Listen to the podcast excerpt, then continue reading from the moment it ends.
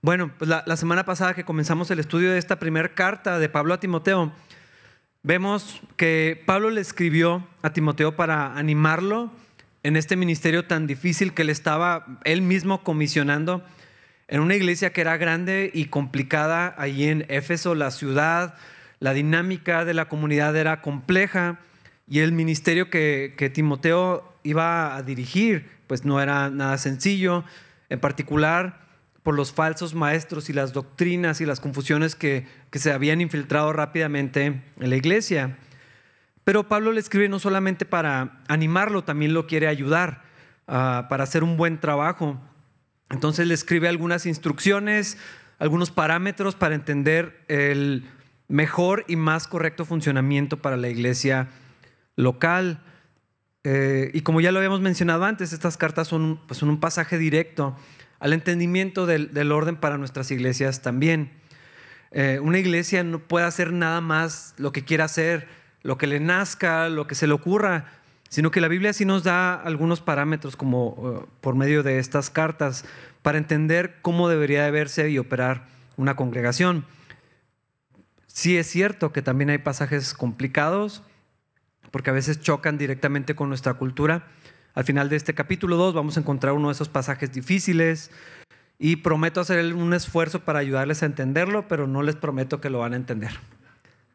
Mi, compromiso es eh, ayudar o intentar hacerlo.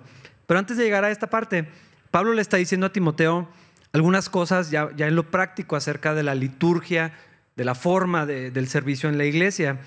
Eh, algunas cosas que deberían de suceder, un desafío para los hermanos eh, en particular para Timoteo, lo que debería él enseñar o establecer en la congregación.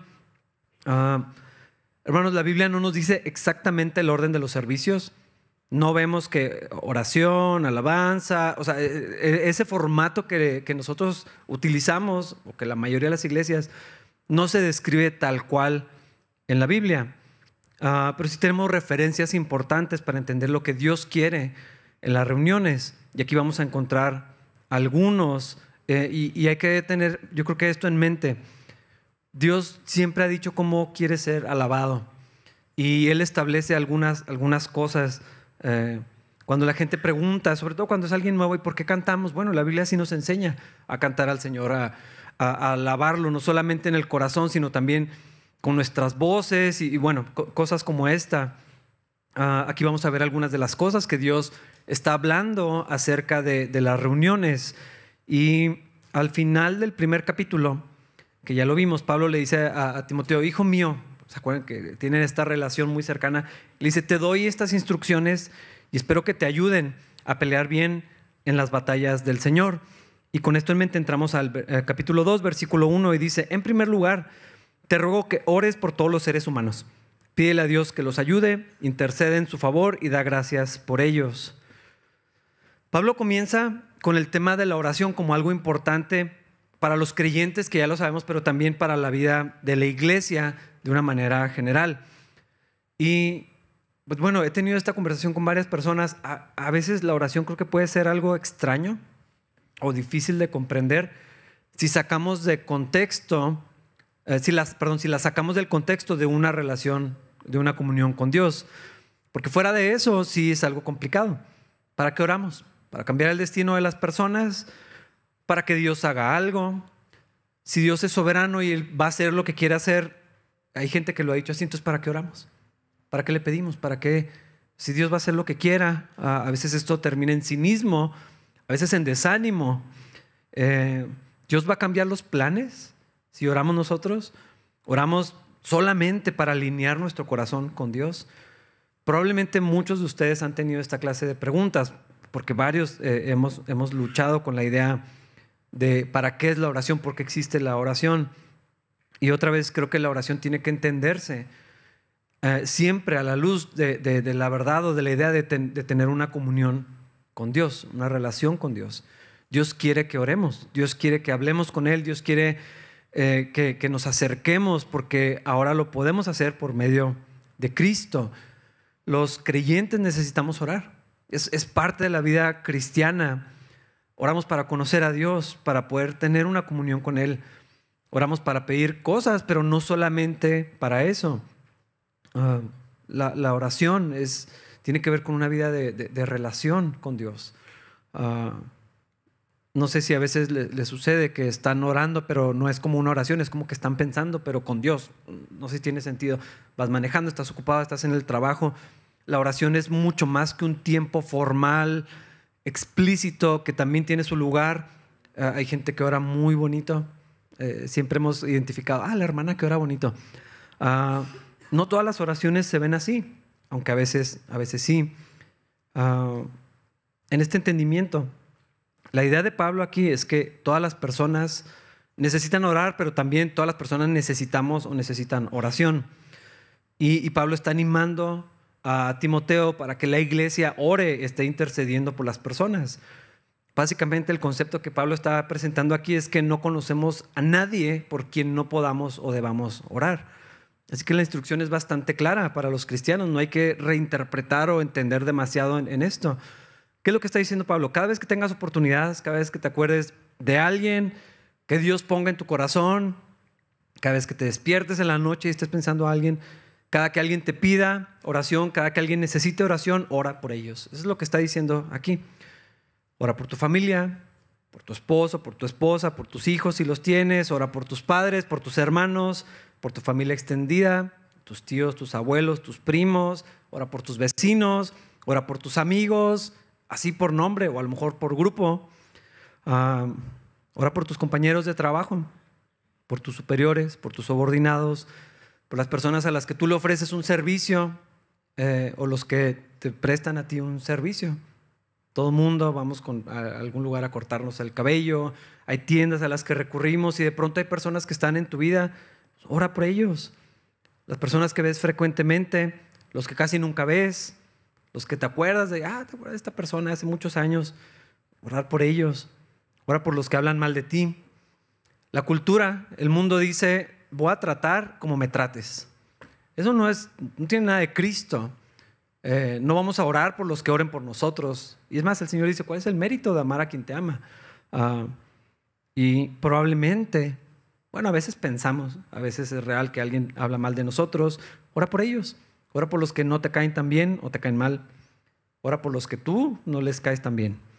Ora por tus enemigos, por los que te dañan a propósito, sin intención. Ora por las autoridades en el gobierno. No sé cuántos de aquí tienen el hábito de renegar de nuestros gobernantes. Es un buen ejercicio empezar a orar por ellos, después de renegar tal vez. Ah, en algún momento sería ideal reemplazarlo. Ah, hay que orar por el presidente municipal, por los gobernadores, por el presidente, los servidores públicos, ora, por otros gobiernos. Lo que sucede en otros países tiene un efecto en el nuestro. Ora por los misioneros, ora por los hermanos que están siendo perseguidos, ora por los hermanos en otras iglesias, a lo mejor en la congregación donde estabas antes, ora por los líderes de esta iglesia y de otros que te acuerdes. Y bueno, yo creo que le podría seguir con una lista enorme. Pero el punto es este, ora por ellos. Es lo que está diciendo, oren por todos los hombres, oren por todas las personas. ¿Qué oro por ellos? No sé si a veces han considerado en el tema de la oración, pero ¿y qué oro? O sea, ya no le quiero pedir a Dios y ya le di gracias. Bueno, puedes alabar a Dios también, pero nada más con esto, hermano, se nos puede ir toda la vida orando por la gente. ¿Cómo podemos orar por ellos? Pues aquí, aquí está diciendo Pablo algunas ideas. Ah, yo estoy seguro que de algunas personas conoces sus necesidades, sus anhelos, sus problemas. Ora por eso. Ahí ya tienes un punto de partida. Y de acuerdo a lo que nos está diciendo Pablo aquí, ora que Dios les ayude. A veces, nada más cuando te acuerdes de alguien, Dios ayúdalo, Dios bendícelo. Es muy sencillo. Intercede en su favor y da gracias por ellos. Uh, ora que Dios los bendiga, ora por la salvación de los que no conocen a Cristo. Hermanos, la instrucción es bastante clara. Oren por todo el mundo en todo momento, cada que puedan, cada que se acuerden. Cuando no tengan nada que hacer, cuando estén aburridos, cuando estén trabajando, cuando estén manejando, cuando estén en insomnio, oren por las personas. Eh, y otra vez creo que es algo que podemos ejercitar. Que a veces se nos olvida que Dios nos, no nada más nos abre la oportunidad de orar, también nos ordena que lo hagamos. Versículos 2 y al 4. en este mismo pensamiento. Ora de este modo por los reyes y por todos los que están en autoridad, para que podamos tener una vida pacífica y tranquila, caracterizada por la devoción a Dios y la dignidad. Esto es bueno y le agrada a Dios nuestro Salvador, quien quiere que todos se salven y lleguen a conocer la verdad. Sí debemos orar por los líderes en el gobierno. Ah, sabemos, hay estadísticas, hay historias. La corrupción en nuestro país es algo grande, es un problema real. No todos son corruptos, eso está claro. Pero sí es difícil servir en un sistema que lo es. Dios nos está diciendo, ora por ellos. ¿Quién no quiere aquí una vida pacífica y tranquila? El Señor nos está diciendo, bueno, pues ora por el gobierno, oren por sus gobernantes. No todos van a ser salvos porque muchos van a endurecer su corazón en contra de Dios, pero Dios quiere que todos tengan la oportunidad de conocer a Cristo, de ser salvos. Este es el corazón de Dios, que todos podrían ser alcanzados. Ah, esta es la voluntad de Dios. Y luego continúa, versículos 5 al 7. Pues hay un Dios y un mediador que puede reconciliar a la humanidad con Dios. Y, ese, y este es el hombre Cristo Jesús. Él dio su vida para comprarle la libertad a todos. Este es el mensaje que Dios le dio al mundo justo en el momento preciso. Y yo fui elegido como predicador y apóstol para enseñarles a los gentiles este mensaje acerca de la fe y la verdad. No estoy exagerando, solo digo la verdad. Nuestro Dios es Ah, tan santo que en un sentido es inalcanzable. Las personas no podemos simplemente acercarnos a Dios así, nada más. Cuando vemos en el Antiguo Testamento cómo el sistema que Dios estableció en el tabernáculo, después el templo, los espacios, cómo estaban delimitados, eh, Dios mismo estaba anunciando que no podemos nada más tener una relación con Él. Antes de la caída, había una comunión íntima, directa, cercana con Dios. Ahí estaban, Dios venía, visitaba el huerto, lo escuchaban, hablaban con Él. Una vez que, el hombre pecó, fueron e, e, echados fuera. Y dice que había eh, estos seres protegiendo y anunciando, ya no te puedes acercar a Dios. Este es el mismo concepto que vemos aún en las figuras. Porque el arca del pacto tenía dos querubines, no era nada más para que se viera bonito, era un recordatorio, no te puedes simplemente acercar a Dios. Tiene que haber un mediador. Eh, la presencia de Dios es, algo que consume, es algo tan fuerte, tan santo, tan puro, que necesitamos a alguien que abra una manera de acercarnos a Dios, un intermediario que haga posible esa cercanía. En este mismo sentido, pensar en orar es algo tan maravilloso que podemos hablar con Dios. en el Antiguo Testamento vemos este sistema, estaban los sacerdotes, Moisés en un sentido fue un mediador, cuando la presencia de Dios bajó al monte, el pueblo tenía temor de lo que vieron, de lo que experimentaron cuando la presencia de Dios estaba y que le decían, Moisés, mejor ve tú. No podemos acercarnos a Dios. Habla tú por nosotros. Háblale acerca de nosotros. El sistema sacerdotal tenía este recordatorio. No cualquiera puede entrar a la presencia de Dios. De los mismos sacerdotes, solamente el sumo sacerdote una vez al año podía entrar hasta el lugar santísimo. Ah, pero todo esto era sombra y figura de lo que vendría a ser perfecto en la persona y obra de Cristo Jesús. Finalmente solo hay uno que es superior. Toda la carta a los hebreos está diciendo, Moisés, bueno, hay uno mejor que Moisés. Es que los ángeles, hay uno mejor que los ángeles. Es que el sistema que tenemos y la ley, hay alguien que es mejor y superior a la ley. Este es todo el, concepto que está hablando el autor. Y, y es el punto, solamente hay una persona que puede darnos acceso y un lugar delante de Dios. Solamente por Cristo podemos conocer a Dios y tener comunión con Él. Solamente Jesús nos puede dar libertad del pecado, eso que estorba, eso que, que se mete en la posibilidad de tener una relación con Dios. Solamente Cristo nos liberta de la muerte.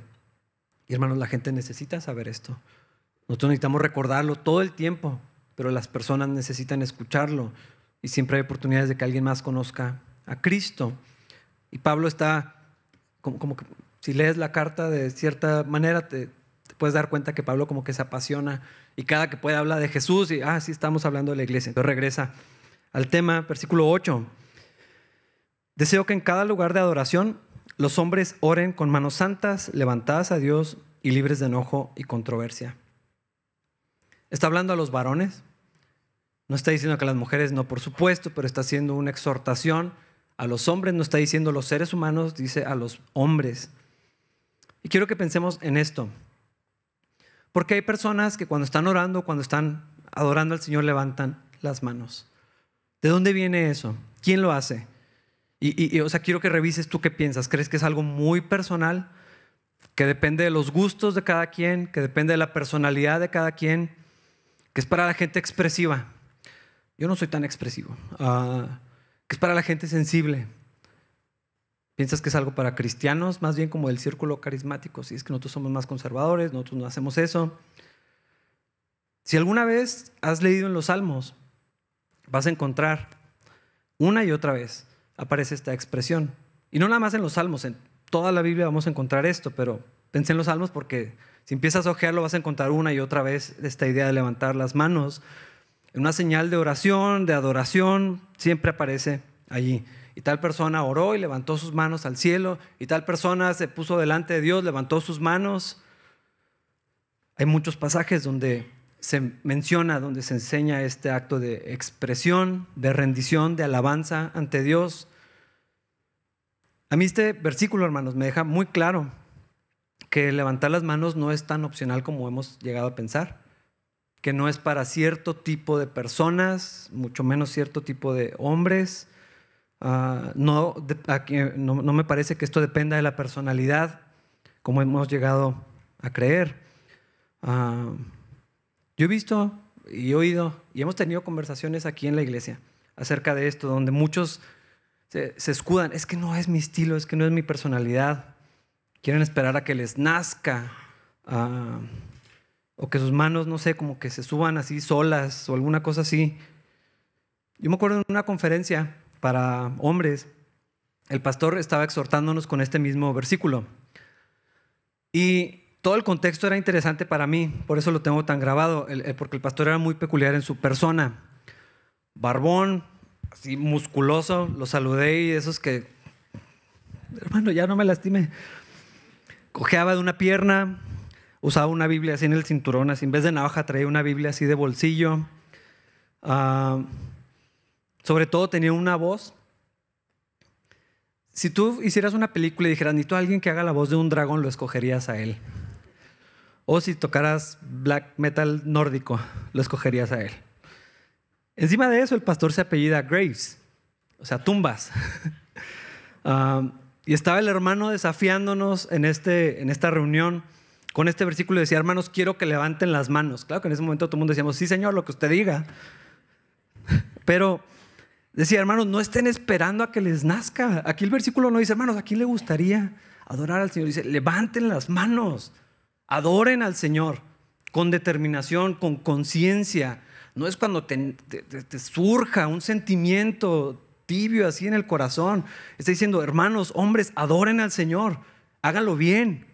Levanten las manos, pongan el ejemplo, lideren en la iglesia, porque este, este es el concepto que estamos viendo en este capítulo. Pongan el ejemplo. No es una instrucción para carismáticos ni para gente emocional. Ah, es agradable a Dios. Es lo que Dios quiere.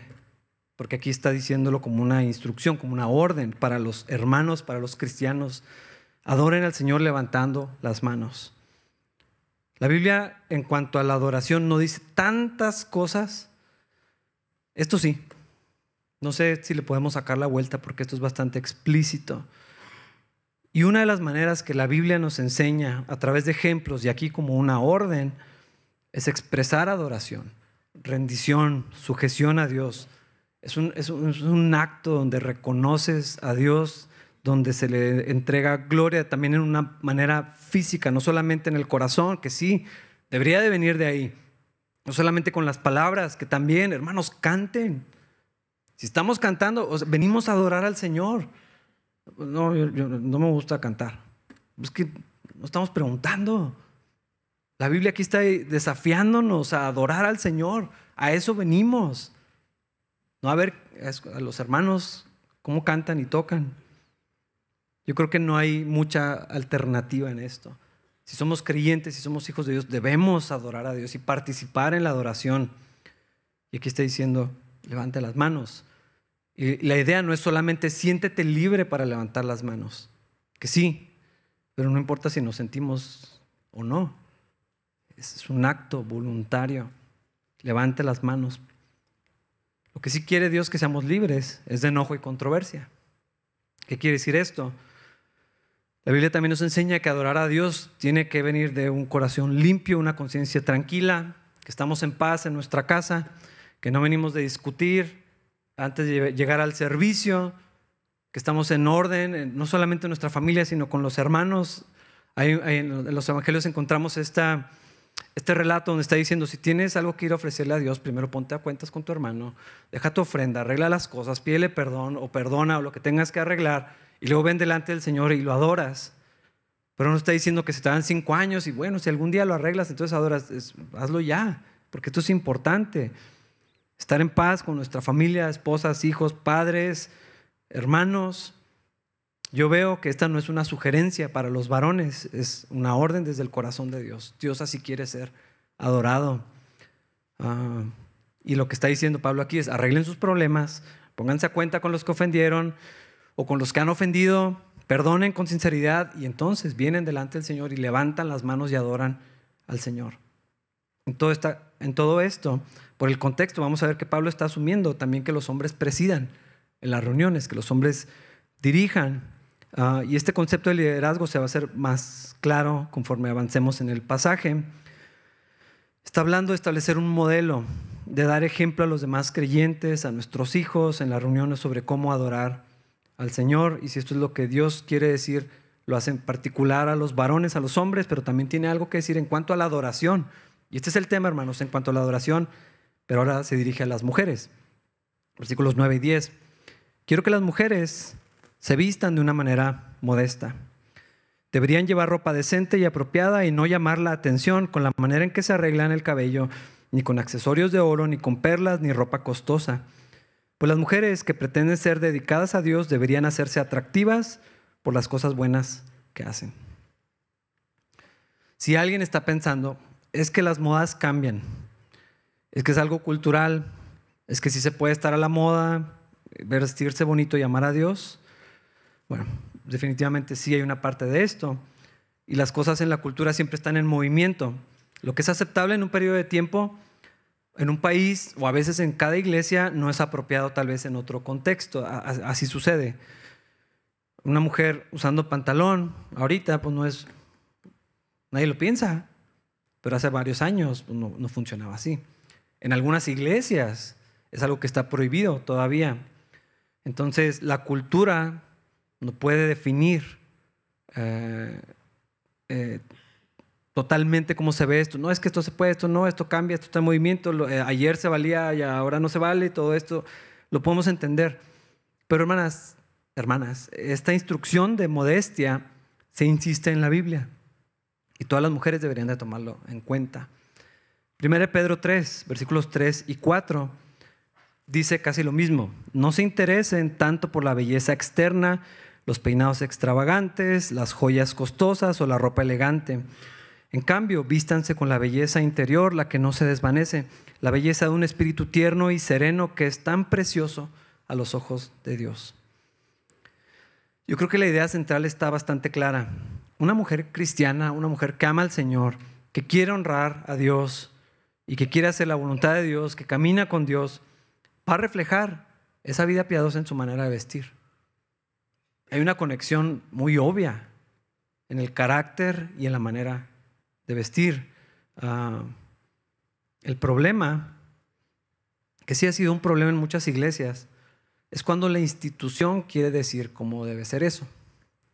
Ahí nos metemos en problemas. Cuando algunas personas quieren controlar cómo se ve eso, y poner ciertos estándares personales en la vida de otros, o más bien de otras. Ah, la idea de poner una carga, ah, sobre todo en, este tema de la modestia. A mí me parece que la idea de poner la responsabilidad en las mujeres acerca del pecado de los hombres, estamos cerrando. Ah, me parece que es injusto, porque es que hazlo por los hermanos es que los hombres no se pueden controlar, son como animales, entonces es tu responsabilidad vestir. Obviamente no, la Biblia no habla, no habla sobre eso. Ah, está diciendo, esto es algo voluntario, esto es algo personal entre tú y Dios, lo que Dios te está diciendo a ti. Tú quieres amar al Señor, tú quieres caminar con Dios, ¿cómo deberías de vestirte? Que corresponda a eso. Ah, y lo que estoy diciendo es que los hombres son, somos responsables de su propio pecado. Eso no se puede poner en las hermanas. Cada hombre tiene que cuidar sus ojos y su corazón. Eso está bastante claro. Pero aquí es otro el, tema. Ah, al mismo tiempo yo creo que una, una, mujer cristiana se puede justificar, bueno, se puede intentar justificar delante de las personas, se puede mentir a sí misma cuando el tema es llamar la atención. Y aquí es lo que está diciendo, estos dos autores están diciendo, hermanas, el punto no es que llamen la atención en, su arreglo personal. A veces es muy obvio que alguien quiere llamar la atención ah, de esta manera. A veces sí hay intenciones de seducir, de atraer no solamente la atención o la aprobación o la validación, sino cierto tipo de atención. Ah, a veces es competir con otras mujeres, a veces es tener un lugar entre los hombres, a veces es ser identificada por ciertas cosas. Eh, y eso tiene que ver con identidad, cómo piensan de mí, cómo me, ay, es que es la hermana que siempre trae o que siempre hace o que siempre, a veces tiene que ver con, con esto. Uh, en una cultura como la de Chihuahua, yo creo que todos sabemos que la cultura en nuestra ciudad es superficial, súper superficial. Es mucho de apariencias, es mucho de lo que traes, la marca y cómo te ves y que se vea que tienes. Ah, así es nuestra cultura en la ciudad. No es una opinión, es, es la realidad. Eh, sobre todo si platicas con alguien de fuera, te lo van a decir porque es algo que inmediatamente se detecta y que si te vas más al norte, por ejemplo en Juárez o en otras ciudades, no, no funciona así. Es algo muy de nuestra cultura y pues, las mujeres cristianas no pueden vivir bajo este estándar porque Dios no puede ser engañado. Ah, y yo creo que es muy fácil caer en estas cosas a menos que cada una tenga una comunión estrecha con Dios, escuche del Señor. Eh, y también yo creo que aquí es donde entra a escuchar de otras hermanas que caminan con el Señor. Siempre es un tema delicado, siempre es un tema complicado. ¿Quién va a decir que es modesto y que no? Ah, yo creo que en la familia, donde hay hijas, es una responsabilidad de los padres enseñar, instruir a sus hijas en, estas cosas, lo que es apropiado para cualquier contexto. Pero aquí estamos hablando en particular de la casa del Señor. Es lo que está diciendo Pablo, eh, hermanas, hay, cosas que no son apropiadas en el servicio. Ah, procuren que el interés, su atención, su enfoque esté en su carácter, antes que lo exterior y el orden va, a llevar a, que las cosas estén de una manera correcta. No vamos a poner un código de vestimenta, no se trata de eso, no es lo que está diciendo aquí. No es responsabilidad de la organización determinar, aquí se puede traer esto, no se de lo que es importante para Dios, de, mi corazón delante de Dios. Eso es lo que está hablando la, Biblia.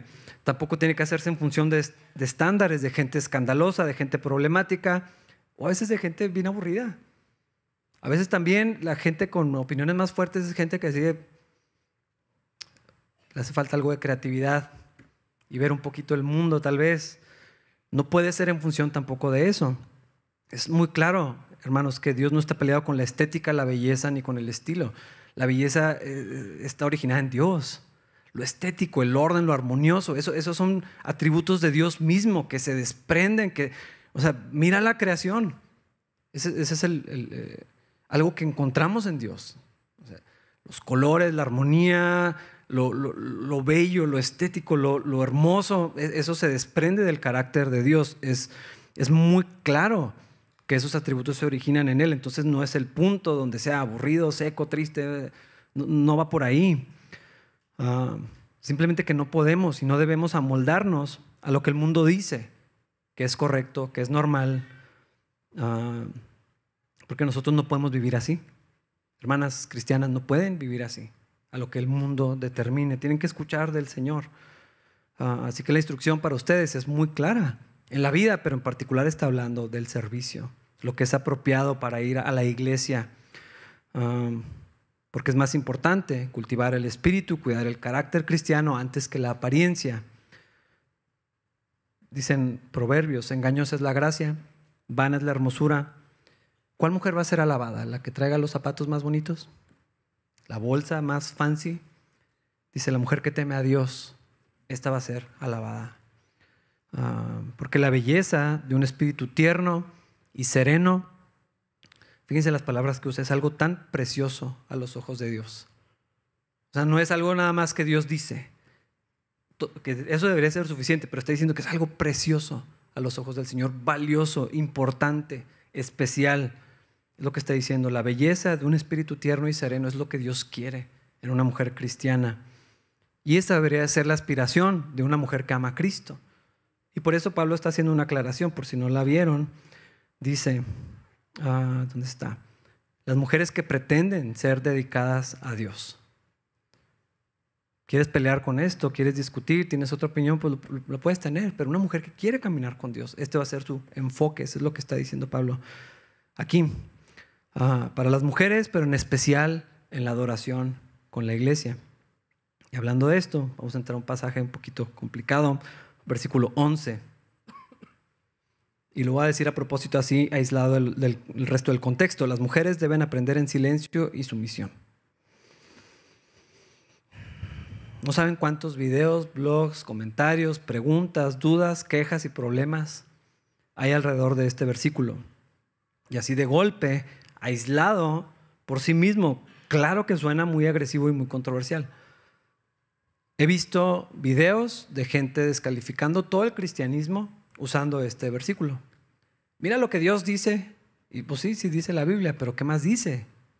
¿Qué más dice la Biblia? ¿Qué más enseña la palabra de Dios? Por eso es importante verlo, no solamente en el contexto inmediato, de qué estamos hablando, qué está antes y después, eso es importante, de qué se trata toda la carta a Timoteo, pero también, ¿qué dice Dios en el resto de la Biblia? ¿Cuál es el corazón de Dios para las mujeres? Si sacamos esto nada más, es que aquí dice, o sea, sí lo dice, pero ¿qué más dice Dios? ¿Cómo piensa Dios de las mujeres? ¿Cómo ve Dios a las mujeres? Si no consideramos eso, nos vamos a meter en muchísimos problemas, vamos a errar, vamos a abusar versículos como este o vamos a dañar la fe de las personas por versículos como este tomados fuera de contexto. Vamos a errar en entender el plan de Dios y la voluntad de Dios. ¿Qué quiero decir con esto? Que este versículo tiene una dirección y, tiene un propósito, va hacia un rumbo. Yo creo que es muy obvio que Dios no está diciendo que una mujer no pueda hablar en la iglesia. Ah, entonces, ¿qué sí quiere decir este versículo?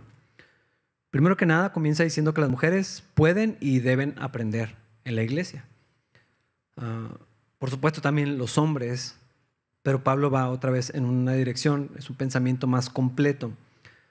Si lo ponemos esto en el contexto inmediato, anterior y posterior, Pablo se está dirigiendo a las mujeres para explicar algunas cosas que tienen que ver con las reuniones, con la vida de la iglesia, de la comunidad, con los servicios generales, donde están las personas reunidas. Y tocó el tema de la modestia y luego se brinca a esto. Ah, en el tema de la modestia, por ejemplo, Pablo está diciendo, desarrollen el carácter. ¿Y cómo, lo van a, cómo van a enfocarse en el carácter si no aprenden? Pues tienen que aprender como todos los cristianos, eso es lo que está diciendo aquí. El énfasis está en desarrollar el, carácter, reflejar el carácter de Cristo.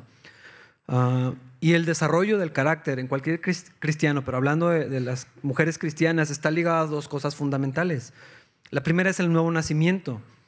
La verdad de que una mujer cristiana tiene un corazón nuevo, que es hecho a imagen de Cristo, y por lo tanto el Espíritu Santo vive en una mujer cristiana. Tenemos que partir de ahí. Eh, para pensar en el carácter. Segunda, es que una mujer debe aprender cómo se ve el carácter de Cristo en una mujer. Por eso hay que conocer a Cristo mismo, cómo es Él, cómo es el carácter de, de Dios, cómo se ve la vida cristiana. Entonces queda clarísimo que para que una mujer pueda modelar el carácter de Jesús y preocuparse por eso y dedicarse a desarrollar una vida piadosa, forzosamente necesita aprender. No, no está excluyendo. Y lo quiero aclarar, hermanos, porque entre toda la información que encontré, hay gente que se va a ese punto. Una mujer no debería estudiar. Una mujer no debería... Eh, ¿Para qué va a estudiar si, eh, como, no sé, ni siquiera entiendo cómo llegan a esas conclusiones? Pero es importante clarificarlo. Ah, y luego, primero Pablo dice, la mujer que aprenda, ok. Y lo dice en silencio en sumisión. Dos palabras que resultan incomodísimas si hacemos a un lado el carácter de Dios y su corazón para las mujeres. Porque el punto no es el silencio absoluto, que no participen, que no hablen, que no canten, que no saluden. Yo no lo sabía, pero hay lugares donde sí se cree así. La mujer ni canta en la reunión, en la alabanza. La mujer no puede ni saludar, ni voltea a ver a nadie, porque aquí dice que la mujer no habla en la iglesia. Es obvio que no es lo que está diciendo. Ah, es interesante cómo se ha llevado a unos extremos, obviamente abusivos, ah, machistas, que distorsionan el carácter de Dios, que no reflejan el carácter de Cristo, pero, pero pues sigue pasando. Ah, hay que entender algunas cosas que nos pueden ayudar mejor esto. Yo sí he visto cómo estos pasajes, hay otro en Corintios, pues lo quité de mis notas, cómo se sacan de contexto, se ponen, se ponen juntos para, como un, un argumento para el control, para el autoritarismo, para otra cosa rara. Ah, si se llega sobre resaltar un pasaje como este y lo ves en salas de consejería, es que no puedes hablar. Habla ya con tu esposo, aquí te voy a decir tal cosa. Se otorga un exagerado sentido de autoridad, de poder, de control, de dominio sobre el hombre. E, eso es errado, esto es equivocado, eso no es el carácter de Cristo. Y muchas veces se utiliza, por supuesto, pensando en estas cosas como un punto de crítica hacia el cristianismo. Mira lo que Dios dice a las mujeres. Mira, esto es lo que quieres y se distorsiona también y se descalifica todo el cristianismo. Ah, creo que la traducción puede ser un poco desafortunada a veces. Uh, poquito antes, cuando está diciendo quieta y reposadamente, utiliza la misma palabra. Entonces no está hablando de silencio absoluto, sino de otra cosa. Sin contienda, sin causar problemas, en armonía. Esa es la idea. Pero realmente el punto no es ese, se va en otra dirección. Versículo 12. Yo no les permito a las mujeres que les enseñen a los hombres, ni que tengan autoridad sobre ellos, sino que escuchen en silencio. Este es el punto de Pablo. La iglesia cristiana tiene dos posturas generales en cuanto a la definición de los roles para hombres y para mujeres. En particular, en el orden de las familias y en la iglesia. El igualitarismo ah, es el punto de vista donde no hay restricciones bíblicas basadas en el género para el, el ministerio de la iglesia o del hogar. El complementarismo tiene un punto de vista que Dios sí determina ciertos roles, ciertos roles, no todos los roles, para que las mujeres, eh, más bien que restringe a las mujeres y los pone la responsabilidad sobre los hombres dos áreas solamente. Eh, el liderazgo en la familia y el liderazgo de la iglesia. Nada más. Estas dos perspectivas se han abusado, se han exagerado, se han malentendido. Y a veces cuando hablamos de roles en la iglesia y roles para hombres y mujeres, el complementarismo trata sobre esto. Y hay gente que dice, roles, tú lavas los trastes, yo trabajo. Eso no es lo que enseña la Biblia, así no funciona, ese no es el complementarismo, esa es una distorsión. Y es otro tema que se tiene que abordar de una manera más... Ah, se requiere de tiempo y, de considerar cada situación para ver qué roles en la casa, eso es otra cosa. Roles en la iglesia y roles en la familia está hablando de quién, uh, quién tiene la responsabilidad. Eh, y están estas dos posturas. Las dos afirman están basadas en la Biblia, las dos utilizan versículos, pasajes, conceptos, las dos tienen una lista larga de, expertos en la Biblia, de gente que profundiza, que conoce los idiomas de la cultura. Entonces, ¿cuál es el verdadero? En capilla tenemos la perspectiva complementarista. Creemos que Dios otorga, y esto es importantísimo, lo voy a recalcar, Dios otorga igual valor a hombres y a mujeres. Somos igualmente hechos a imagen de Dios coherederos de la gracia. Estando en Cristo no hay diferencias entre hombres y mujeres, ah, tanto como no hay entre esclavos o libres, gentiles o judíos. Hombres y mujeres amados, escogidos, santos, el mismo potencial, instrumentos llamados a ser instrumentos útiles en las manos de Dios para su gloria, para que la gente pueda conocer a Cristo, llamados a compartir, a discipular, a participar en la obra del Señor. Igualmente hijos, hijas de Dios, siervos de Dios, pero al mismo tiempo es muy obvio que Dios hizo diferencias. nada más lo biológico es, bastante evidente, aunque ahorita la cultura niega aún lo que es biológico. Es que el cuerpo no dice nada. El ADN no significa nada. claro que sí. Dios entrega diferentes responsabilidades primordiales a hombres y a mujeres, en particular hablando del matrimonio o la familia y en la iglesia. Hay otras diferencias, pero eso no tiene nada que ver con el género, eso es de los humanos. Todas las personas tenemos diferentes personalidades, gustos, trasfondos, oportunidades, dones, talentos y capacidades dadas por Dios, aprendidas o desarrolladas.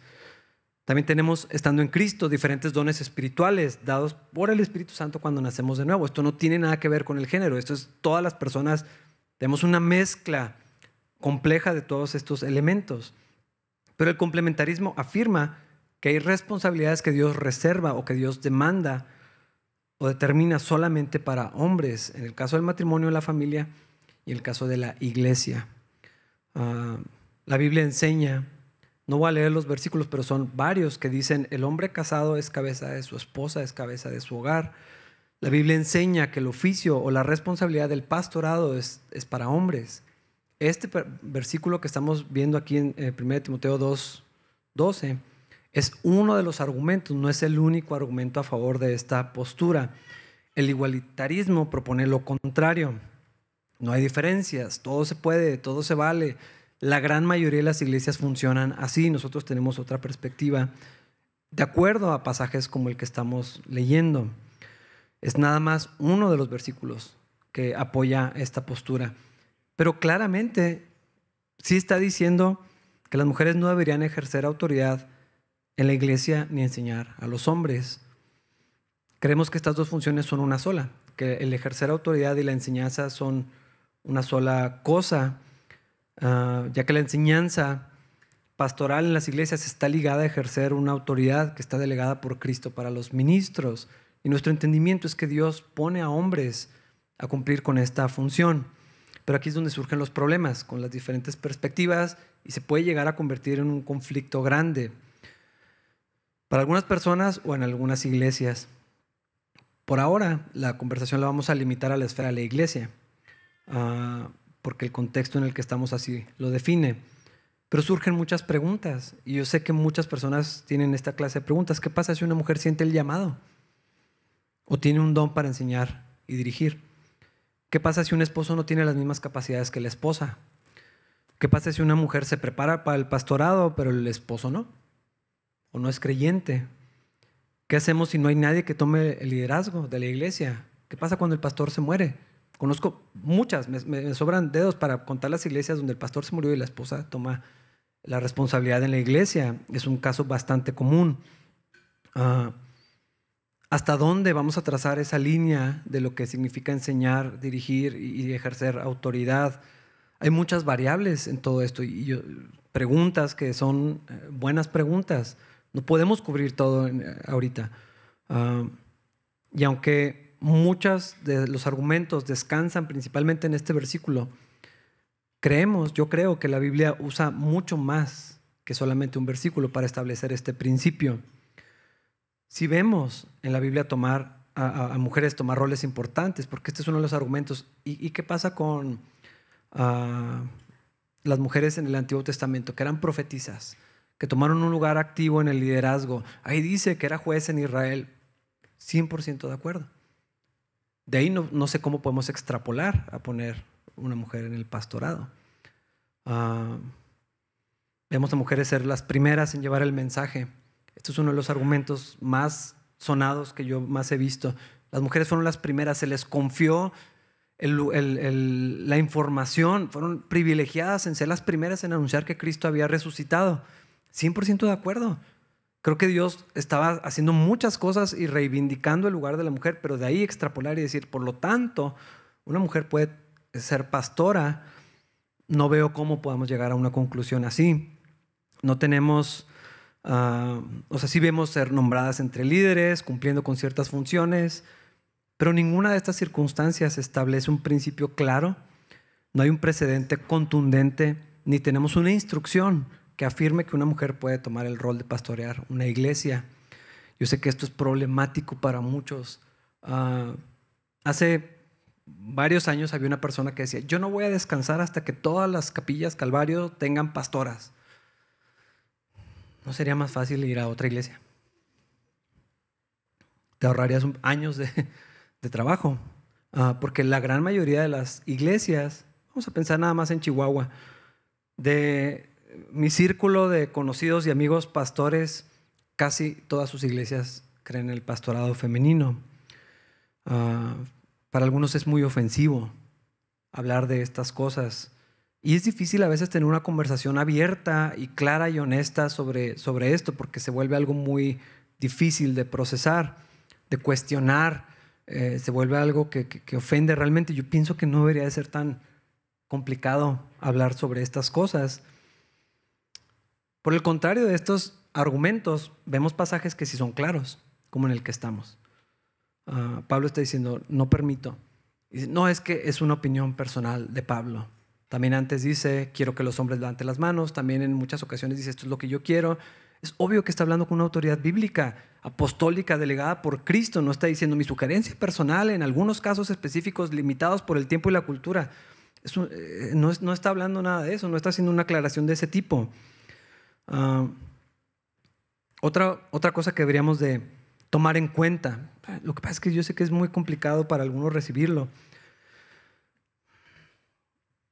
El hecho de que una esposa de pastor se convierta por default en pastora, creo que deberíamos de tomar más en serio acciones como esas, porque no sé si existe otro contexto donde el esposo o la esposa tome el rol, la autoridad y el título de su esposo o de su esposa.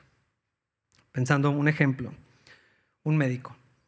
Si vas con la doctora y llega su esposo, que es ingeniero, pero es doctor, no tiene sentido. A la inversa tampoco quién estudió, quién está preparado, quién está calificado para ejercer cierta profesión, no es porque es el esposo ni la esposa. Ah, eso por definición debería de hablarse, debería de considerarse y debería de... Ah, sí, debería, sí creo que esto debería afectar cómo se manejan algunas iglesias. Ah, lo digo con respeto, pero al mismo tiempo estoy totalmente en desacuerdo con cómo funciona esto. Eh, vamos a suponer, avanzando de esto, una mujer tiene la capacidad, tiene la formación para pastorear, o tiene un, lo que siente que es un llamado claro, o parece que no hay nadie más calificado, o la gente le quiere dar un lugar de pastora. Ah, la instrucción que encontramos en este versículo es que una mujer no debería de ejercer por medio de la enseñanza, autoridad sobre toda la asamblea, porque es un rol que Dios entregó a algunos hombres. Las razones que la Biblia nos entrega no son culturales, no son temporales, no es porque en Éfeso la iglesia no es limitada, no, es que en esos tiempos eh, no es por causa de motivos específicos de la iglesia de Éfeso, no es por el culto a Diana de los Efesios, no es por las sacerdotisas en Éfeso, no está diciendo que esto es para los matrimonios, Ah, no está hablando de no asesinar a los hombres, porque a veces abusamos de las posibles traducciones de una palabra y dicen, no, es que está diciendo que no mate a los hombres. Digo que bueno que lo aclare, pero no es el punto tampoco. No está diciendo que esto es para matrimonios porque a veces, no, es que ahí está hablando de la mujer no debería controlar a su marido, definitivamente, pero no es de lo que está hablando aquí. No hay nada en el texto que nos indique que haya otra razón para el mandamiento, sino la siguiente versículo 13. ¿Por qué una mujer no debería tener este lugar? Porque Dios creó primero a Adán y luego hizo a Eva. Este principio que Pablo está estableciendo tiene su fundamento en la creación y en el orden y los motivos por los que Dios hizo las cosas. Cuando Dios formó a Adán, puso un trabajo, le dio una función, le dio un llamado y dijo, no es bueno que el hombre esté solo, haré una ayuda idónea para él. Ah, todos estos conceptos se pueden profundizar muchísimo. Ah, de acuerdo a la Biblia, Eva fue hecha para Adán, después de Adán, tomada de él, hecha de él, o sea, de su mismo material. Dios se la llevó a él y luego fue nombrada por Adán. Todo esto que la Biblia registra tiene un propósito. No está diciendo que el hombre es más especial, ni más importante, ni mucho menos. Hay un orden en lo, que Dios hace. Primera de Corintios dice, y, Efesios 5 también, el hombre es cabeza de la mujer y la mujer refleja la gloria del hombre. Otra vez, no está diciendo que el hombre es superior, porque no somos ni en valor, ni en capacidad, ni en identidad, ni en dones y talentos. Eso es irrelevante. Las capacidades no es el punto aquí. Ah, el hombre no es más especial para Dios de ninguna manera. Estando en Cristo somos iguales delante de Dios. Ambos coherederos de la gracia, ambos hijos de Dios, ambos amados y escogidos por Dios. Solamente que la mujer, hay una función en la iglesia que, entendiendo el concepto que Pablo está presentando, pues no debería ser pastora, básicamente. ¿Por qué? Porque Dios hizo al hombre primero. Es lo que está diciendo Pablo. Ah, ¿Qué tiene eso que ver con el rol de la enseñanza, con el liderazgo de la iglesia? Bueno, lo que encontramos en la Biblia, no solamente en este versículo aislado, es que Dios entrega una responsabilidad al hombre. Es, es, el punto que está hablando. Esta responsabilidad no es quién es más capaz, quién tiene el deseo, quién podría hacerlo mejor. Irrelevante eso, es quién tiene la responsabilidad. Ah, por lo tanto, es importante que entendamos ese orden. Cuando hablamos de roles, cuando hablamos de autoridad o responsabilidad, no quiere decir eh, que la otra parte, que está bajo autoridad, no piensa, no opina, no vale. No sé por qué pensamos eso. Cristo estaba sometido al Padre. Todos los hombres estamos bajo autoridad, hombres y mujeres, todas las personas. El concepto de autoridad es algo tan normal desde la perspectiva bíblica porque tiene que ver con responsabilidad, con servicio, con amor, con mansedumbre, humildad, porque estamos hablando de Cristo como el estándar. Es obvio que no, no, deberíamos permitir que se abuse de cosas como esta. La Biblia no afirma que las mujeres no pueden tener otro tipo de roles en la iglesia. De hecho, hay, pues, el único que está restringido parece ser este. Ah, tampoco dice que una mujer no pueda tener un puesto público en el gobierno, ni ser directora o gerente de una compañía, dueña, patrona de un negocio, no está hablando de eso, está hablando de liderazgo pastoral en una iglesia. Y aunque ese es otro tema, también eh, entendemos que la Biblia aplica esto para el matrimonio y la familia. Y todo tiene que ver con confiar en el plan de Dios, con la voluntad de Dios, el orden que Dios establece. Y cuando entramos en la voluntad de Dios y en el orden de Dios, pues Él sabe cómo funcionan las cosas. Dios sí sabe lo que está haciendo. A fin de cuentas tiene que ver con esto. Y además del fundamento de la creación y el orden de la creación, Pablo trae un segundo fundamento que es la caída. Versículo 14. Ahora bien, no fue Adán el engañado por Satanás, la mujer fue la engañada y la consecuencia fue el pecado. He visto esta interpretación y les voy a decir lo que no es. No dice, las mujeres no pueden ser pastoras porque las mujeres son más fáciles de engañar. Eso no es lo que está diciendo. Nada en la Biblia nos enseña que así sea. Ah, porque entonces los hombres tampoco podríamos ejercer este oficio porque todos los hombres somos débiles, apáticos e irresponsables, como Adán. Entonces sería un mal argumento, no ese es el punto. No dice que las mujeres son más susceptibles al engaño. Este mandamiento tiene su fundamento en la caída, donde Dios hace responsable al hombre según Génesis 3 y Romanos 5. Eso es lo que está diciendo Pablo aquí. El hombre era responsable. Cuando eh, la mujer fue engañada, Adán comió voluntariamente y Dios dice, Adán, ¿dónde estás? ¿Qué fue lo que hiciste? Romanos 5 nos explica y dice, el pecado, la humanidad fue dañada por lo que Adán en su responsabilidad fue negligente. Por lo tanto, viene Cristo a restaurar el segundo Adán y todo este argumento que explica increíblemente Romanos 5. Eso es lo que está diciendo aquí. El fundamento para este mandamiento tiene que ver con la caída, la responsabilidad que el hombre tenía y que no cumplió y que vino Cristo a restaurar. Entonces, no vemos nada que nos indique que es un argumento temporal ni cultural. Por lo tanto, no podemos decir que estamos en otros tiempos, la cultura ha progresado, es que eh, aún en otros tiempos el machismo no tiene nada que ver con eso, porque somos primero cristianos que otra cosa. Ah, yo sé que esto puede ser un problema para muchos y posiblemente, no más bien, estoy seguro que podríamos profundizar muchísimo más en todas las posturas en esta conversación. Deberíamos de poder tener conversaciones sanas, no pleitos alrededor de, esto. Yo estoy dispuesto a dialogar y, lo he intentado hacer y lo he hecho también. Ah, pero sí deberíamos de partir lo que la Biblia enseña, no solamente versículos aislados para ninguna de las dos posturas. Y hermanos, por si fuera poco, el último versículo está todavía más confuso que este. Y tengo que confesarles algo, no encontré ninguna explicación lo bastante clara como para ayudarme a entenderlo bien. Entonces así nos vamos a quedar todos probablemente, o tal vez ustedes lo entiendan mucho mejor. Versículo 15. Sin embargo, lo peor es que lo conecta. Sin embargo, las mujeres se salvarán al tener hijos, siempre y cuando sigan viviendo en la fe, el amor, la santidad y la modestia. Dediqué muchas horas esta semana viendo videos, leyendo cosas, nada más alrededor de este versículo. Ah, no tiene caso que presente todo lo que consumí esta semana. Una de las posibles interpretaciones es que Pablo está hablando de una coherencia con el rol femenino y las prioridades para una mujer, siendo ejemplificadas en el caso de una mujer que tiene hijos. Es probable, pero no está claro que eso es lo que está haciendo. Lo que estamos seguros, hermanos, es que no podemos decir que una mujer que tenga hijos va a ser salva, porque entonces todas las mamás van al cielo y no es lo que enseña la Biblia. Tiene que haber fe, arrepentimiento y fe para que una persona pueda nacer de nuevo. Solamente la fe en Cristo nos da acceso a la salvación. Sería contradictorio con el resto de lo que enseña la Biblia. Tampoco podemos pensar, no está diciendo que hay una gracia especial para las que son madres, porque eso diría que hay una gracia que las mujeres que no son mamás no pueden alcanzar. Entonces, está claro que eso no es de lo que está hablando. Otra posible interpretación, y nada más lo va a presentar de una manera breve, es que está hablando de una manera un poco rara o velada acerca de Cristo, descendiente de Eva, porque está hablando en Génesis 3 de la caída y todo esto, nacido de una mujer. Ah, esto tendría sentido a la luz del contexto de la creación y caída que Pablo está utilizando, también ante la verdad de que el Evangelio está disponible para todos, que ya había estado hablando sobre esto, pero honestamente, hermanos, está fraseado muy extraño este versículo.